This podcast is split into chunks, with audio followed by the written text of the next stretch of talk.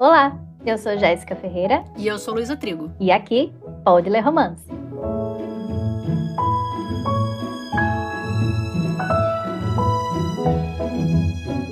Episódio 2, mais oficialmente a nossa primeira troca sobre livro. E eu acho que a gente não podia começar com outro. Leitura de verão tem um lugarzinho especial no meu coração e é o meu romance favorito dos últimos tempos. E assim, que maravilha foi reler esse livro para gravar esse episódio. Jess! Ai, ai, ai. Oi. Oi. Qual nota você deu para ele? Uou, a gente já começa assim, né? Ah, a gente já chega o quê? Cheguei para chegar. Tá, então você curta e grossa aqui, você é direta aqui no babado. Fiquei tensa. eu dei cinco estrelas e favoritei. Eu já tava assim, eu achei que, meu Deus, ela vai dar quatro. Essa parceria não vai dar certo. Até quatro e meio tava aceitável. Ah, é, não, não sei. Essa história é muito queridinha, assim. Eu tenho, né? Se não gostou, não sei se a nossa amizade ia ser muito. Se ia durar muito essa amizade. Mas a nota foi boa, a melhor de todas, a melhor possível. Mas é isso que o livro merece, né? Para quem ainda não leu, Leitura de Verão acompanha a January, uma autora de romance contemporâneo de 29 anos que perdeu o pai no ano anterior um pai pelo qual ela era extremamente apegada e apaixonada, e que ela tinha como referência de homem e marido, já que os pais se conheceram de maneira super romântica e, apesar dos baixos da vida, sempre enfrentaram os problemas juntos e de maneira positiva. Isso fez com que ela fosse alguém que sempre olhava o lado bom da vida e sonhava com finais felizes. Mas, com a morte do pai, ela descobre que ele não só traía a mãe dela, como mantinha uma casa secreta na cidade da amante. Isso acaba com a January de uma forma horrível, porque ela começa a questionar toda a vida que teve com ele. E aí tudo começa a dar errado na vida dela. Ela se vê sem namorado, com quem achou que ia casar, sem dinheiro, sem moradia e sem saída decide passar um tempo nessa casa que herdou do pai, apesar de todos os sentimentos conflitantes que ela traz. Enquanto tenta lidar com esse passado desconhecido do pai, as mágoas que essa verdade trouxe e a falta que ela sente dele, ela se reaproxima de um colega da faculdade, de quem ela detestava e que mora na casa do lado. Hum. o fato dele ser escritor e também estar tá passando por um bloqueio criativo acaba aproximando os dois através de uma aposta que eles fazem e que cria uma certa rotina conjunta, fazendo com que eles aos poucos se conheçam melhor e com que a gente se apaixone loucamente por eles. loucamente mesmo, porque eu terminei a leitura ontem e eu tô na minha ressaca literária, querendo pro Michigan, entendeu? Eu tô com saudade deles dois. Como é que a gente segue em frente, Jess? Eu não consigo. Olha, eu acho que o único jeito da gente seguir em frente é se apaixonando assim pelo próximo personagem. Qual é o próximo? Qual é o próximo? Mas antes da gente seguir em frente aí na nossa discussão, a gente precisa fazer um alerta aqui, né? A partir desse momento, a gente vai comentar tudo da história, tudo mesmo, tintim por tintim, sem restrições. Então, a partir de agora vai ter spoiler. E se você não quiser escutar, pausa esse áudio, vai ler o livro e só volta aqui quando terminar, tá bom?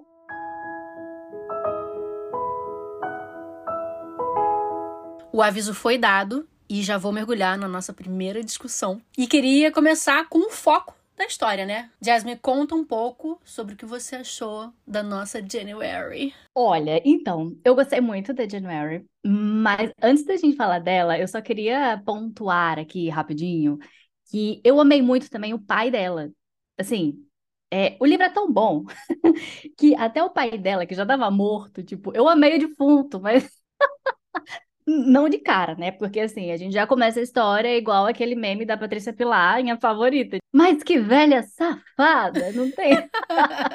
ela falando ali das traições do pai, eu, olha que velho safado e tal. Só que depois eu fui gostando dele, né? Passei pano? Não, acho que não. Mas ele passou de velho safado para um pai fofinho que eu gostei muito depois que conheci um mais. Um pai humano, né? Um, um, pai humano. Eu acho que isso é uma coisa que me chama muito atenção, é que eu acho que todos eles são muito humanos. E no final, né, eu tava lá assim, ai, tô, tadinha da Sônia. Cara, sim, amante. Cara, amante, uma querida, gente. Ela não merecia aquilo, sabe? É, é a vida, a vida deixou ela naquela situação e ela não merece ser tratada desse jeito.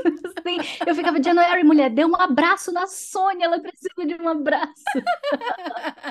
Tá, é, então, vamos lá, falando da January agora. Eu gostei muito dela e eu gostei muito do fato de que eu consegui me identificar com a January. Assim, eu também nasci em janeiro, eu sou de Capricórnio, enfim, né? Informações aleatórias aqui. Mas eu me identifiquei, assim, real principalmente quando ela fala é, que para evitar decepções, ela aprendeu a, a, nunca se perguntar o que ela realmente queria. Quando eu li isso, me pegou muito. Eu destaquei, eu grifei, eu, escolhi, eu escrevi uns textinhos assim ao lado, porque eu me via muito nisso, assim, de se eu não sabia o que esperar, o que viesse da vida era lucro. E principalmente agora, eu chegando nos 30 e vem o retorno de Saturno, e que chegou com tudo, inclusive.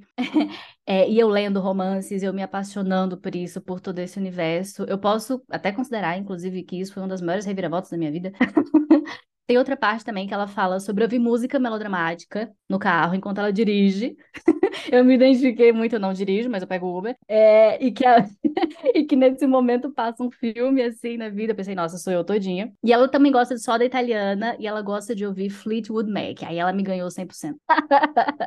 Uma coisa que me pegou muito no livro e me pega nas histórias é essa profundidade dos personagens, né? E a gente tem profundidade nos dois personagens aqui. É, eu acho que quanto mais a gente sabe sobre o passado, né, sobre as mágoas que eles carregam, mais a gente torce para que as coisas deem certo. Não só para o casal, mas como para cada um individualmente, né? Então tem essa questão que você falou da, da January, né? Ela passa essa, por essa questão da mãe e ela vai se apagando com isso, né? Ela vai querendo agradar a mãe, ela vai não se permitindo sentir. E ela vai não se permitindo sofrer. E ela vai se transformando nesse cristalzinho encapsulado que ela se transforma, né? De não poder ficar triste. Isso eu achei muito incrível porque me parece muito real, né? É uma situação que muitas pessoas passam, né? De, de se apagar pelo outro, de querer fazer bem ao outro e acabar não se escutando. É o que você falou, né? Acaba não, não perguntando mais o que eu quero. Então, isso ali já de início do livro pega você de uma forma, né? Que você já fala, cara, vamos lá, January, vamos dar a mão e vamos descobrir o que, que aconteceu com esse pai filho da mãe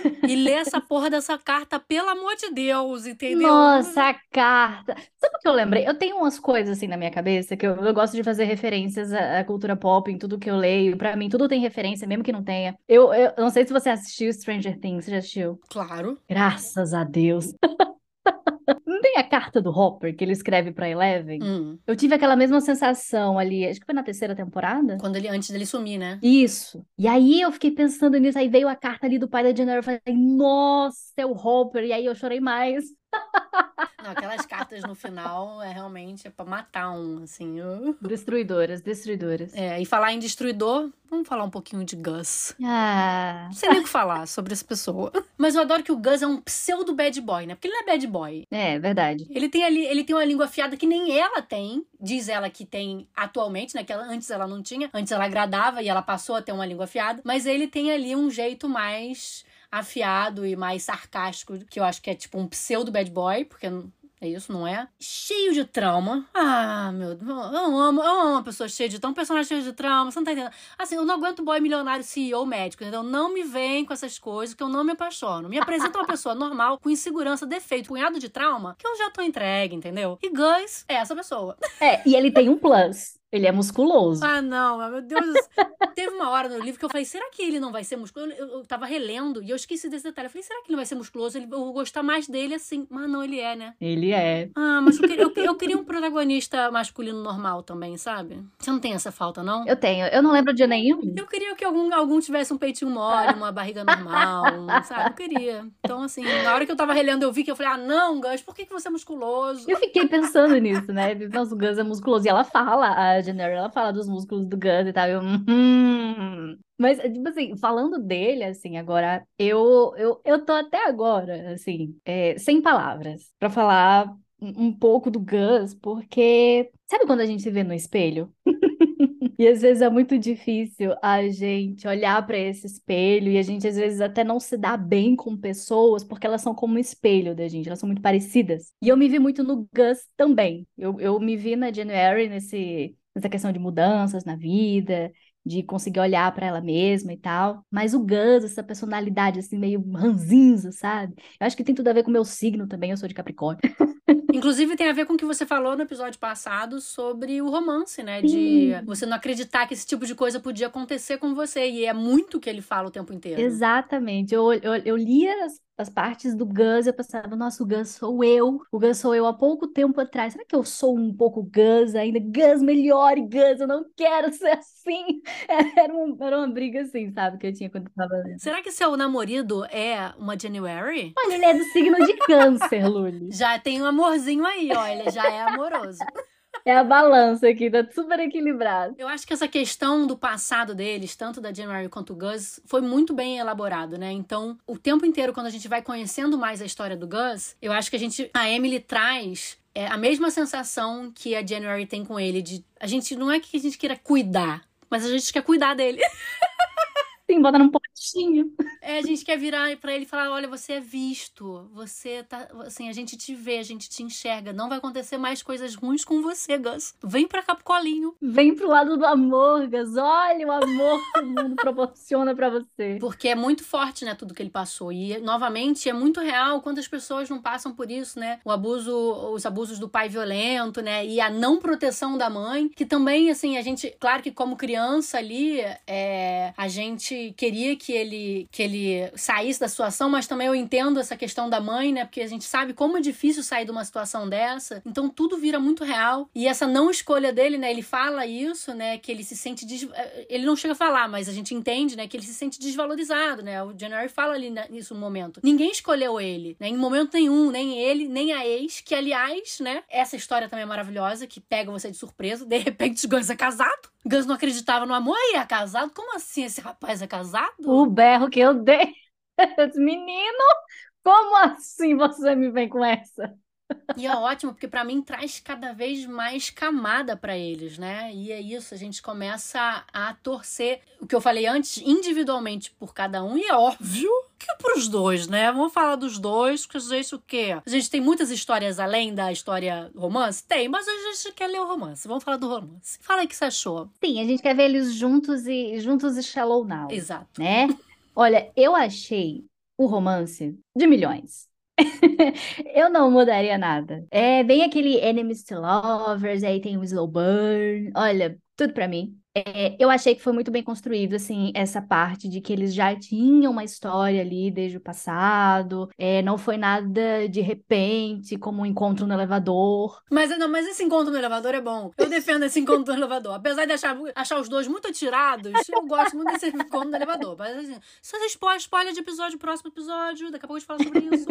Então, não foi nada que veio do nada. A interação deles em todos os momentos foi muito legal, foi muito incrível. Eu consegui acreditar naquilo que eu tava lendo, eu conseguia me ver ali na cena, sabe? Eu acho que tem muito a ver essa questão do slow burn, né? Eu, eu coloquei aqui, né, um dos pontos de falar. Acho que o timing que aconteceu tudo foi um timing muito perfeito. Apesar de achar assim, a pessoa se agarrou no carro, como alguém ignora o dia seguinte, entendeu? Eu já tava agarrando no dia seguinte.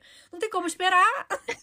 Quando eles se agarravam, esperavam semanas para se agarrar de novo, gente. Pelo amor de Deus. Não. Mas eu entendo, assim, também, né? Porque aquela questão da amizade, tá ali. Ah, que merda que a gente fez. Eu quero muito que faça de novo, mas será que vai estragar, né? Tem essa questão. Então, esse tempo de demora para cozinhar o relacionamento deles, eu achei que foi ótimo. Pra, até pra gente se apaixonar de uma forma verdadeira. Porque não foi uma coisa, justamente agora também, como um elevador. Foi, tipo, foi progressivo, né? Eles foram se abrindo aos poucos. E a gente foi se apaixonando por eles. Então eu acho, eu acho que esse slow burn foi de uma maneira perfeita ali, assim. Eu, é, zero defeitos. Sim, tem uma parte, inclusive, desse, desse slow burn ali entre eles, que é aquela parte dos recados no papel pela janela, sabe? Ai, amo. Ai, eu amo eles trocando essa Nossa, mensagem. essa parte pra mim foi tudo. E, de novo, referências à cultura pop. Eu lembrei muito do clipe You Belong to Me, da Taylor Swift. Total. Mas eu amei. Os Swifts vão gostar desse livro.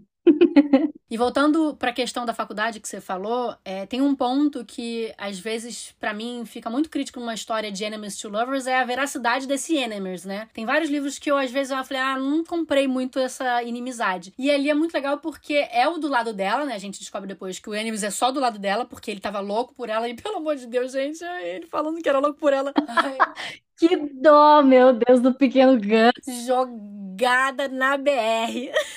para ela eu acho muito verídico é tudo que passou, né? Um, essa questão de uma pessoa que tá ali criticando sua história, tem um ego ali dela, né, que tipo, é, já tem uma questão de escrever um livro que já é mal visto, né? Escrever romance, escrever história de final feliz é mal visto pela sociedade, pelas pessoas, acho que não é história, né? Acho que não é literatura. A gente comentou isso no primeiro episódio. Vou comentar isso no final também desse aqui mais um pouco. Então, ela, a pessoa já fica com o pé atrás, né? Ela já tá preparada com a armadura para socar.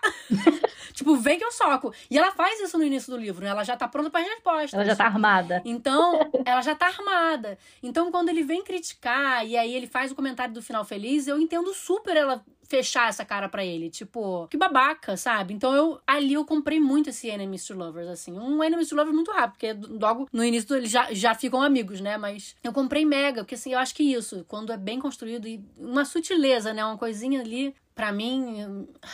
Amo. A gente sempre termina assim, né? Eu amo, eu amei, eu gostei muito, eu tô apaixonada, mas é, é a real. Ah, e um ponto que eu gosto muito, assim, eu acho que pesa demais, não só nesse livro, mas como todos da Emily, fica aqui, né? A dica para Jess: livros da Emily. Livros da Emily.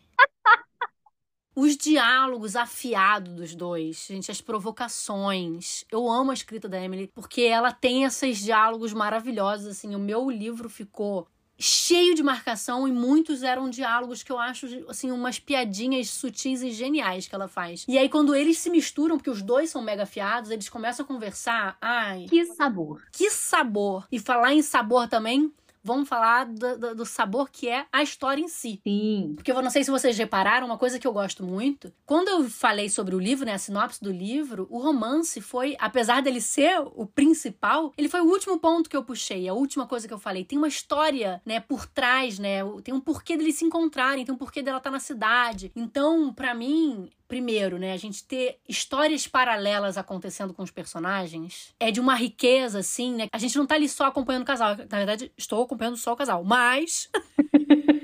grudada neles. Estou grudada neles, falando, você pode resolver logo esse problema aqui, por favor, que eu quero vocês dois juntos? Mas tem toda uma outra história que a gente tá torcendo, né? Cadê, justamente, cadê essa carta do pai? Pelo amor de Deus, lê essa carta do pai. Caraca, cadê essa ex-mulher maluca do ex-mulher, que nem ex-mulher é, do Gus? O que, que aconteceu? O que aconteceu com o Gus na infância? Então a gente tá querendo descobrir mil coisas ao mesmo tempo, enquanto tá se apaixonando pelos dois. Sim, é muito como a vida real, né? A nossa vida não para enquanto a gente tá vivendo um possível romance ali. As coisas estão acontecendo, e é isso que dá essa sensação de veracidade mesmo na história, de profundidade dos personagens, das camadas que eles têm, essa vontade que dá da gente abraçar e da gente brigar ao mesmo tempo, falar se beijem logo, pelo amor de Deus. a vida é isso, né? A vida não é só alto, né? Não é só um livro de romance onde se apaixona, beijo, tchau. a gente, a gente gosta, às vezes a gente gosta, a gente quer, às vezes, um pouquinho de férias. Sim. Mas não é só se apaixonar, não é só o lado bom. A gente tá se apaixonando, mas passando por alguma questão que deixa a gente inseguro, em casa, no trabalho, um passado que não deixa a gente seguir em frente. A gente tá sempre passando por algum perrengue, maior ou menor, e é isso que faz com que a gente se conecte com o outro, né? Então, quando isso acontece na história, a gente se conecta com os personagens, né? O fato da January estar tá passando pelo luto do pai, pela decepção de descobrir o que o pai fazia longe de casa, tudo que ela precisa enfrentar a partir dessa, dessa nova realidade, né, é muito envolvente. Sim, e, e como isso impacta diretamente no, no trabalho dela, na escrita, né? Na, na criatividade, naquilo que ela vai escrever, no que ela acredita, principalmente, que é o que ela escreve finais felizes, porque ela acredita em finais felizes, com base na história dos pais. E aí vem essa bomba, né? Cai um amante de paraquedas, e, e tudo isso vira de pernas pro ar. Isso, na verdade, foi uma coisa que eu achei bem diferente do que eu já li. Claro que eu não tenho muito repertório ainda, mas isso é uma falha que vamos corrigir. É, eu gostei muito da, dessa abordagem mesmo da Emily sobre a escrita, que é meio que romance versus ficção de investigação e aquela coisa toda, como se fosse uma disputa que não precisa existir, que não deveria existir. E, e aí vem isso na, isso na cabeça, né? De histórias que a gente que tá ali no meio literário, a gente vê as pessoas falando, vê essas discussões acontecendo. É, o que é uma história madura? Isso é definido pelo gênero da história, isso é definido não só pelo gênero literário, mas pelo gênero da pessoa que escreve, o que entra entra muito em questão com romances e para quem são os romances. Então, todas essas questões levantadas ali, vem o preconceito com histórias românticas ali da parte do Gus. Eu gostei muito de que tudo isso faz parte de um romance maravilhoso que está acontecendo, que a gente está torcendo. E aí vem temas sobre o luto, vem relações familiares e tudo isso de uma forma muito sensível, muito real, muito verdadeira, mas ao mesmo tempo leve, engraçada, que faz a gente rir, não é uma história pesada, apesar dos temas. E eu acho que a Emily foi muito rainha. Ela é rainha. É esse o meu ponto. Antes da gente ir pro próximo assunto, eu queria falar de um ponto que é muito relevante na história, se não um dos pontos principais, que é a aposta dos dois. Melhor coisa. Uma das melhores coisas do livro, gente. É um dos motivos que a gente se envolve ali com os dois. Agora sim que a gente tem, agora eles vão ser obrigados a ficar juntinhos. Sexta e sábado eles têm que ficar juntos, então a gente lê, a gente lê a semana, assim, chega de semana, não quero saber da semana, não. Vamos pra sábado, vamos pra domingo, saber o que, que eles vão fazer. é que nem a gente quando tá apaixonado pelo boyzinho, né? Ai, não, só se vê no fim de semana. Nossa, segunda a sexta não existe. Não existe, não tem o que fazer de segunda a sexta. Só que é o final de semana, não tem vida. Eu adoro que a gente está aqui falando da importância da profundidade, das várias camadas, das histórias de familiares. A gente fala, mas a gente quer ver o casalzinho, por favor. Prioridades aqui. A gente quer saber da profundidade sobre as famílias quando eles estão juntos. Conversem entre si, mas fiquem juntinhos. Por favor, é tudo que eu peço, eu imploro. E aí a gente está envolvida loucamente apaixonado por aqueles dois. Que inclusive eles têm hora. Eu fiquei, eu fiquei maluca com aquilo assim. Tem hora pra sair daqui, daqui de casa que eu tenho que trabalhar. Foda-se o trabalho, fica aqui em casa. e aí temos um evento na livraria local. E o que acontece, Dia? Pelo amor de Deus. A ex-mulher do gato. Vou corrigir que não é ex-mulher, né? Infelizmente era mulher ainda. Era mulher ainda. Olha, eu, eu não sei. Porque na hora que aconteceu isso, eu fiquei assim, que? Mas eu fiquei assim, ah. Eu fiquei assim, Gus, mulher, January, alguém. Foi desesperador, porque eu não imaginava. E eu só fiquei assim, tentando entender como que o Gus ia resolver essa situação. Por que que ela apareceu lá desse jeito? Se eles iam voltar, porque pela forma que ele falava sobre ela, né, assim... Ele queria dar uma chance para ela, né? Ele queria dar uma chance para ela, né? Tinha história ali. Mas eu fiquei desesperada, Luli. Eu não passo bem não ainda, só lembrando. Eu confesso que quando a mulher do Gus apareceu lá no evento, me deu uma dorzinha, mas por um momento eu achei que a January tava exagerando um pouquinho, assim, sabe? Tipo, pera, calma, vamos ver o que, que vai dar, ué. Ela apareceu, eles já tinham conversado, né? Ele já tinha falado pra ela sobre a história dos dois, que tava querendo resolver o divórcio. Mas aí, quando ela dá de cara com a Sônia na varanda. Aí, pronto e você vê o lado da história da Sônia e vê que a história das duas é extremamente parecida, aí eu morri.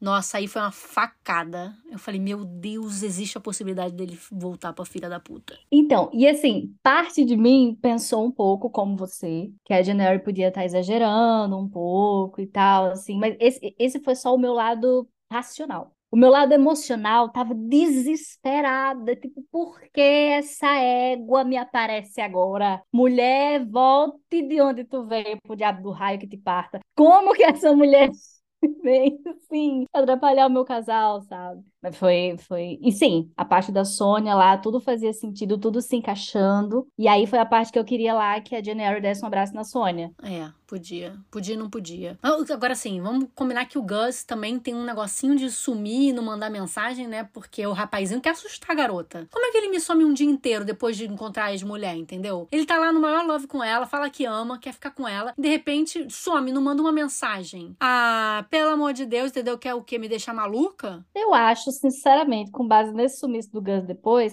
que a Janeiro surtou foi pouco. Eu, eu, eu acho que eu teria ficado mais bolada com ela ali. Depois, no final, quando eles se encontram na gramazinha com. A gente, eles dançando na chuva, não aguento. Isso, isso também eu, eu amo, né? Quando ela vai plantando sementinhas para colher no final várias coisinhas que ela colhe. E essa questão da dança na chuva, que, ai, gente, ele dançando na chuva, me matou. Ai, isso. Eu acho que eu vou ler de novo. Pela terceira vez? Pela terceira vez. Eu amo essa história.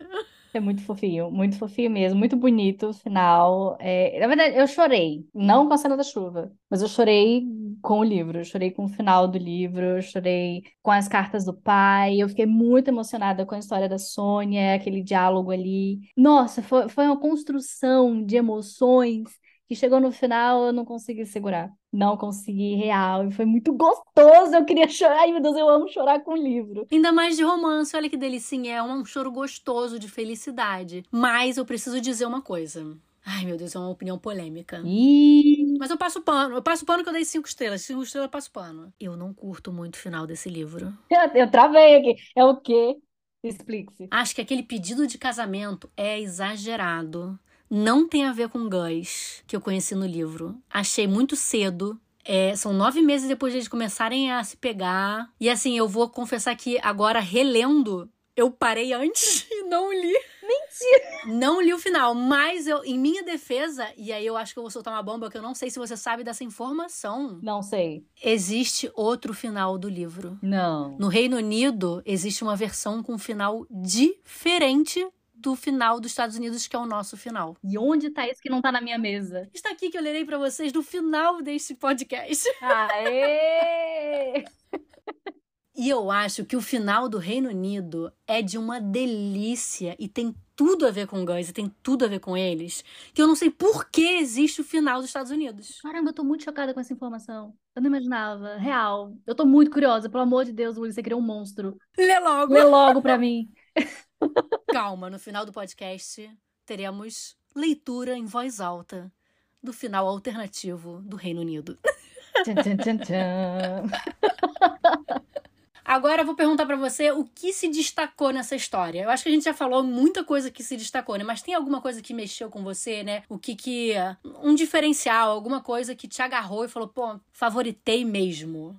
Já tinha favoritado antes, mas agora foi mesmo. Agora foi mesmo, agora foi com vontade. É. Olha, eu acho que o livro é todo diferente para mim, né? Eu achei o livro todo diferenciado por conta da minha pouca experiência com romances. Talvez. Mas ele é mesmo. A pessoa tem um pouquinho mais e eu acho ele diferenciado. Eu acho. Todas essas questões que a gente conversou, de história, de camada, de profundidade, eu acho que falta muito em muitas histórias. Tá vendo aí? Ponto para mim. É, mas assim, deixando isso um pouco de lado, essa questão da minha experiência, é, eu diria que o diferencial mesmo foi que a Emily construiu protagonistas que eu consegui me identificar não só com a mocinha, como geralmente acontece na maioria das histórias que eu leio, mas eu me identifiquei e eu torci de forma igual pelos dois. Eu me identifiquei com os dois. Me vi na January, me vi no Gus, me vi na Shadi em alguns momentos. A melhor amiga de milhões. Maravilhosa. e eu acho que foi isso que fez o, o livro brilhar para mim como um todo, né, sabe? E as questões também sobre o preconceito literário com romances. Isso para mim foi sensacional. Isso esse ponto que eu queria falar. Porque além do humor da Emily, que eu sou completamente apaixonada, ela traz essas falas super afiadas e mega importantes sobre o tratamento diferenciado entre homem e mulher no mundo da literatura e principalmente no mundo dos romances, que tem uma categoria é, literária chamada de women's fiction lá fora, né? E no Brasil o famoso chick lit, que coloca numa caixinha todas as histórias desse gênero escritas por mulher e com personagem feminino. Sim, e passa uma mensagem de que é uma literatura inferior né? Porque no mundo de hoje, tudo que tem relação com mulher é pior. Não é à toa que mulherzinha, entre aspas, é considerado xingamento, zoação por muita gente por aí. Justamente. Então, essas seriam histórias de mulherzinha, não literatura, como a gente falou lá no primeiro episódio. Baixa literatura. E existe um achismo de que essas histórias não agregam em nada na nossa vida. E eu fico me questionando como alguém pode falar isso sem estar tá na pele de cada leitor. A gente tem tanta história de romance diferente, cada personagem passa por uma situação particular e ao mesmo tempo tão cotidiano, tão comum pro nosso dia a dia, sabe? Cada um tem sua experiência e como a gente pode dizer que um livro tem mais ou menos importância pro outro? Exatamente. A gente não sabe o que o outro tá passando, né? Como uma história vai bater naquela pessoa. Tipo, muita gente pode estar descrente, como eu tava, por exemplo, achando que não merece um amor, não se permitindo viver alguma coisa incrível ou tá no momento ali entre relacionamentos, achando que o fim de um casamento é o fim da vida, sem perspectiva de um futuro melhor. E é isso. E aí lê uma história dessa e se enxerga. Vê que tem vida depois de um divórcio, depois de perder alguém querido, depois de perder o emprego. A gente merece amor em qualquer situação da vida. E para mim, é isso que essas histórias trazem. Essa mensagem positiva de que a vida vai dar certo. A gente vai dar volta por cima. Então, Voltando para a leitura de verão, além de eu gostar muito das falas que ela traz sobre o assunto, achei também que algumas super combinam com o que foi dito no episódio passado e com essa conversa que a gente está tendo agora sobre essa visão negativa e essa culpa que a gente acaba sentindo por ler histórias desse tipo. Daí eu resolvi destacar algumas e trazer aqui no episódio. Oba! Porque eu acho assim, ó, que a gente tem que lembrar que histórias românticas são que um chuchuzinho na nossa vida. Então a primeira fala é da January que ela fala: Quando o mundo parecia escuro e assustador, o amor podia nos resgatar e levar para dançar. Risadas podiam levar embora parte da dor. A beleza podia esburacar o medo. Eu destaquei essa também. E aí, seguindo, o primeiro diagnóstico da minha mãe me ensinou que o amor era uma corda de segurança. Mas foi o seu segundo diagnóstico que me ensinou que o amor podia ser um colete salva-vidas quando a gente estivesse se afogando. Quanto mais eu trabalhava na minha história de amor, menos impotente me sentia no mundo. Eu talvez tivesse jogado fora meus planos de me formar na faculdade e depois me tornar professora, mas ainda podia ajudar as pessoas. Eu podia dar a elas algo bom, algo divertido e esperançoso. Então, novamente, o que a gente falou sobre o que o, as histórias de romance, de final feliz, trazem pra gente, né? Justamente essa diversão, né? Essa, esse momento de, de. um momento gostosinho, esperançoso, que a gente se apaixona de novo. De contemplação pela vida também, né? De você se apaixonar pela vida, pelas pessoas. Eu acho que isso é muito legal também. Exato. Exatamente isso. E por último, eu destaquei essa fala do Gus, nosso chuchuzinho, que ele fala. Quando a gente ama alguém, disse ele um pouco hesitante, Quer fazer esse mundo parecer diferente para essa pessoa. Dar um sentido a todas as coisas ruins e amplificar as boas. É isso que você faz. Para os seus leitores, para mim. Você faz coisas bonitas porque ama o mundo. E talvez o mundo não seja sempre como parece nos seus livros, mas acho que colocar as coisas bonitas neles muda um pouquinho o mundo. E o mundo não pode perder isso. Ele coçou a cabeça. Eu sempre admirei isso. O jeito como a sua escrita sempre faz o mundo parecer mais luminoso e as pessoas nele um pouco mais corajosas. Ó, oh, gente, traz esse Gus pra cá. Eu tô, eu tô. Tem, tem uma amiga minha que ela fala que quando ela fica sem palavras, ela fala, eu tô speechless. E essa é a delícia das histórias de amor. Elas fazem a gente se sentir bem, mesmo que às vezes demore pra isso acontecer. Pelo amor de Deus, isso demora muito. Só no final do livro, não, gente. E a gente não devia se sentir culpado por querer se apaixonar e ficar com aquele sorriso bobo que as histórias deixam na gente. E se você quiser ficar com um sorrisinho bobo no rosto, vai correr para ler aliança de casamento, que é a nossa discussão da semana que vem. Não esquece de entrar no grupinho do Telegram, onde vocês podem futricar sobre a história antes do episódio sair e onde a gente mantém vocês informados também sobre as novidades que estão rolando por aqui como, por exemplo, o sorteio do próximo livro. Vai ficar fora dessa? O link está na descrição do episódio. E se você gostou desse papo e quer apoiar a gente, além do Telegram, você pode seguir o podcast na sua plataforma favorita, ativar o sininho para receber notificação assim que sair episódio novo e compartilhar através das suas redes sociais ou o Zap mesmo também serve, com quem você sabe que gosta de romance. E seguir o podcast no Instagram. O arroba é Pode Ler Romance. E a gente também. O meu arroba é Jess Ferreira. E o meu é Luli Trigo. Não esquece de comentar a nossa última publicação sobre o podcast. Você vai ver lá a capinha do livro de hoje. Pra gente saber o que você achou, se tá curtindo. Pode dar sugestão de novos livros também. E a gente se vê no próximo episódio. I love you. I love you. I'm in love with you. I love you. I've always loved you. Oh my god, I like you so much. I love you too. I love you. I love you, Jeff. Final de leitura de verão, versão UK. Uh! A gente está no capítulo 28, nove meses depois, antes da surpresa. Quando eles estão saindo da varanda depois de lerem o livro um do outro. Tcharam! e você ainda acredita que um meteoro atingindo a Terra é o melhor cenário para um romance? Gus Hill. Nós tínhamos esquecido de deixar a luz da varanda acesa, mas não havia nada em que tropeçar. Ele nunca tivera móveis na varanda. E quando dei os do meu pai para Sônia, decidimos economizar e comprar os nossos. Mas depois não pensamos mais nisso. Aqui tudo muda. Hoje, porém, a varanda não estava vazia. Uma caixa de papelão estava encostada na porta e Gus a pegou, estudando a etiqueta de envio. Devem ser os exemplares de divulgação. Ele falou suando nervoso, mas não hesitou ao balancear a caixa em seu quadril e usar a sua chave para abrir o topo. Ele colocou a caixa aberta no chão, tirou uma cópia do livro e passou para mim. Você não vai ver primeiro? perguntei. Ele encolheu os ombros. Você primeiro. Vou saber pela sua reação se imprimiram o livro ao contrário ou com o título errado. Mas eles não imprimiram ao contrário ou fizeram qualquer erro ridículo. O livro era maravilhoso, com tons de azul ao redor da capa, a letra branca e clara tão grande que eu podia ler perfeitamente com a luz difusa da lua e das estrelas. Tá perfeito. Falei passando os dedos pelas palavras. Abri a frágil capa e passei pelas primeiras páginas. A formatação tá maravilhosa e. Acabei parando na página da dedicatória e o que quer que eu fosse falar desapareceu da minha mente como fumaça na neblina. O manuscrito que eu li não tinha uma dedicatória, ou se tinha, de alguma forma perdi. O que me parece improvável, porque eu estudei detalhadamente cada palavra como se fosse um pedaço do Gus que eu pudesse pegar emprestado e ter para mim. E também porque não existia a menor possibilidade de perder essas duas primeiras palavras para January. Não me importo como a história termina, contanto que eu a passe com você. Eu olhei para ele, seu rosto perfeitamente imperfeito, obscurecido pelas lágrimas em meus olhos. Seu cabelo escuro bagunçado que se tornou negro com o anoitecer, o suave brilho em seus olhos que eu amava demais. Você tinha que superar a melhor dedicatória que já leu, não tinha? Ele sorriu. Algo do tipo. Suas mãos encontraram os lados do meu rosto e ele pressionou sua boca quente na minha. Quando se afastou, meu cabelo se arrastando na sua nuca, ele falou baixinho. E para responder sua pergunta sobre o melhor cenário para um romance? Sim.